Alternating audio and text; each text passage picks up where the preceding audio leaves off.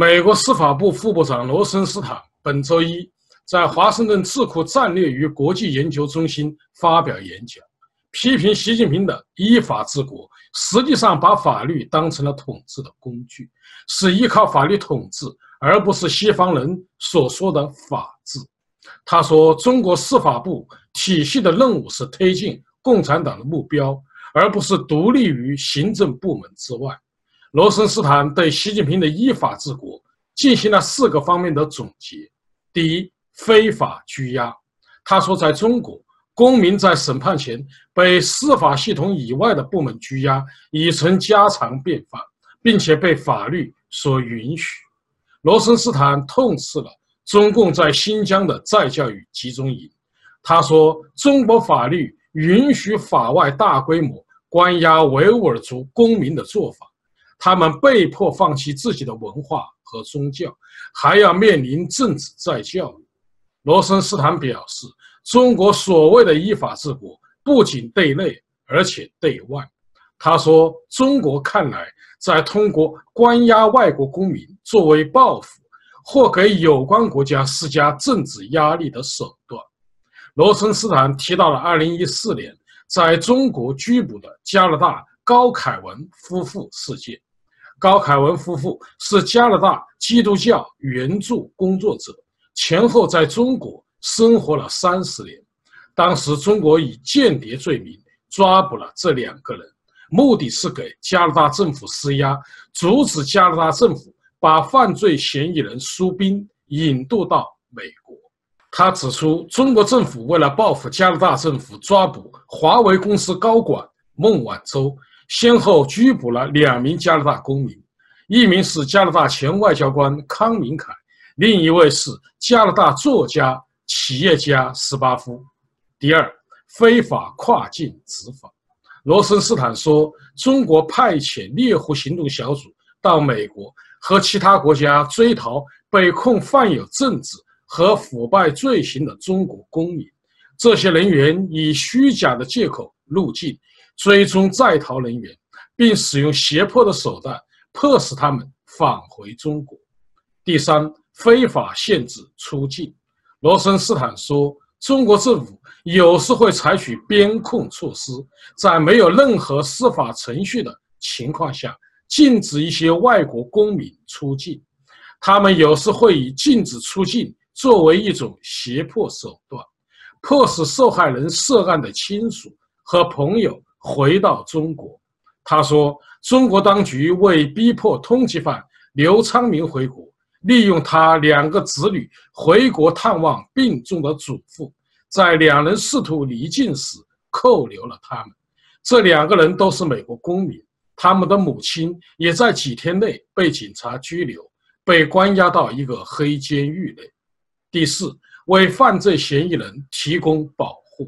罗森斯坦表示，中国给涉嫌刑事犯罪的本国公民提供保护伞。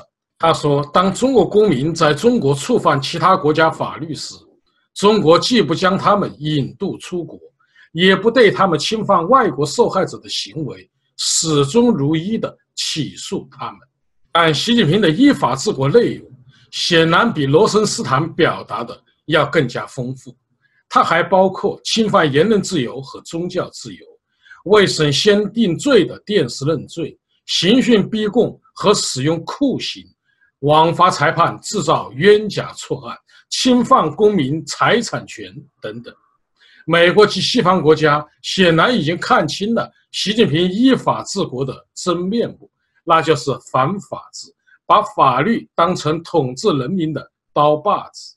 认清习近平依法治国，对西方国家来说啊，其实很不容易，因为他们一直认为中国是一个正在从人治走向法治的国家，并且进步很大。他们对习近平上台后法治倒退存在认识上的误区。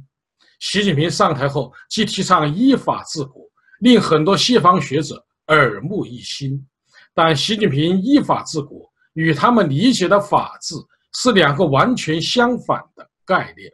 简单的说，就是习近平上台后对自己的倒行逆施进行了包装，用美好的普世价值语言包装反普世价值的政策。中国人呐，其实对此早已习以为常，就像他们听新闻联播一样，是反过来听。如法治就是人治，改革就是反改革，形势大好就是形势恶劣。我曾多次说，二零一八年，习近平在国内完成了无人喝彩后，二零一九年，他又要到国际上独孤求败了。习近平不好读书，他的治国之策呀，大都来自于电视剧，如《大秦帝国》《康熙大帝》《雍正王朝》等。但我们也不能小瞧他，因为他有位啊亦师亦友的铁哥们，那就是王岐山。王是学中国历史的，读了不少的书，对中国古代帝王之术啊，还是颇有心得的。二零一五年四月二十三日下午。王岐山在中南海会晤了福山和两位美国学者。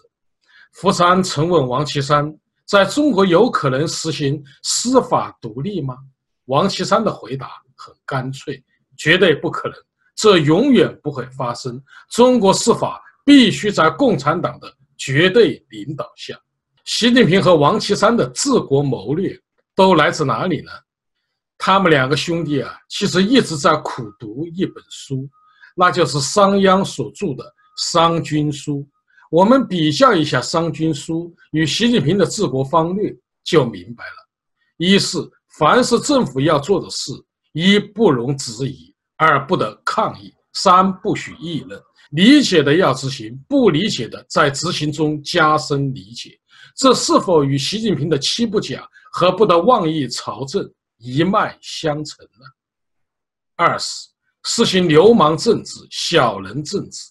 儒家让君子成为人的道德楷模，以好人带领坏人，君子带领小人，整个社会往上走。孔子讲小人上达，商鞅的思想则相反，他要以兼民治。比如说，一个乡村要选一个乡长。儒家说一定要选一个德高望重的人，商鞅说错，要选流氓地痞，流氓地痞才能把乡里治好。我们看看习近平重用的三大酷吏：陈全国、蔡奇、刘奇，是否如此呢？三是国家只有一种教育，不是不让人民受教育，而是只受一种教育，以吏为师，老百姓听官员的话就可以了。官员就是老师，立斩书强调定于一尊，是否就是这个理呢？四是剥夺个人资产，造成一个无恒产、无恒心的社会，剥夺商人的财产，剥夺学者的说话权利。商鞅姓商，但他对商人呐非常的残酷，他要消灭商人，消灭商人所有生存的环境，所以商人在商鞅的治理下。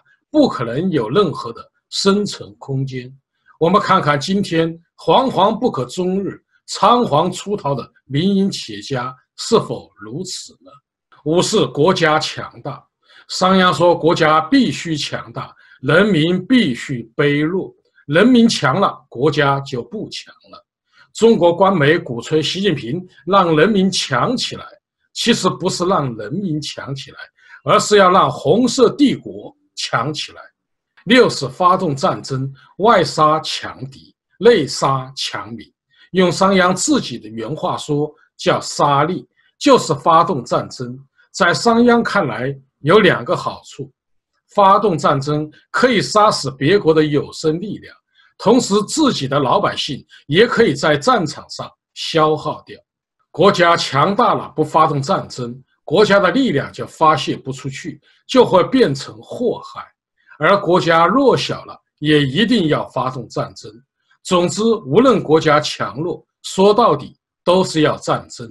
看看习近平在南海炫耀武力和叫嚷武统台湾，我们是否可以明白他想干什么呢？《商君书》就是一部古代帝王治国的九阴真经，尽管有人考证。作者不一定是商鞅，但没有人怀疑这本书的思想就是商鞅的法家思想。毛泽东也是《商君书》的铁杆粉丝，他的阴谋诡计啊，大都来自于该书。老毛子心术不正，终身念得走火入魔，以致发动文革，身败。习近平读不懂商君书，但他有王岐山这位老师。习王也会重蹈老毛子的覆辙吗？我的看法是肯定的。商君书就是一本浸满了专制毒素的邪术。历史证明，尽管历代统治者视之为法宝，但无疑能够修成正果。包鹏山先生说：“商鞅变法的结果是所有的人都输了，没有任何人能够从中找到幸福。一个国家如果只有功利而没有道义，这样的大国真的大吗？这样的强国真的强吗？”商鞅变法。虽然短期内使秦国的经济、军事得到了发展，但却败坏了商周上层的道德教化，视百姓于草芥，以苛刑为律法。这样以牺牲道德教化为代价的变法，是不值得吹捧和仿效的。秦从秦非子算起，近七百多年；从秦襄公算起，近五百多年。这个国家就是要强。几百年的发愤图强，几百年的自强不息，几百年的争强好胜，拿强用强，强到最后攻无不克，战无不胜，席卷天下，包举宇内，朗阔四海，并吞八荒，一统天下，唯我独尊。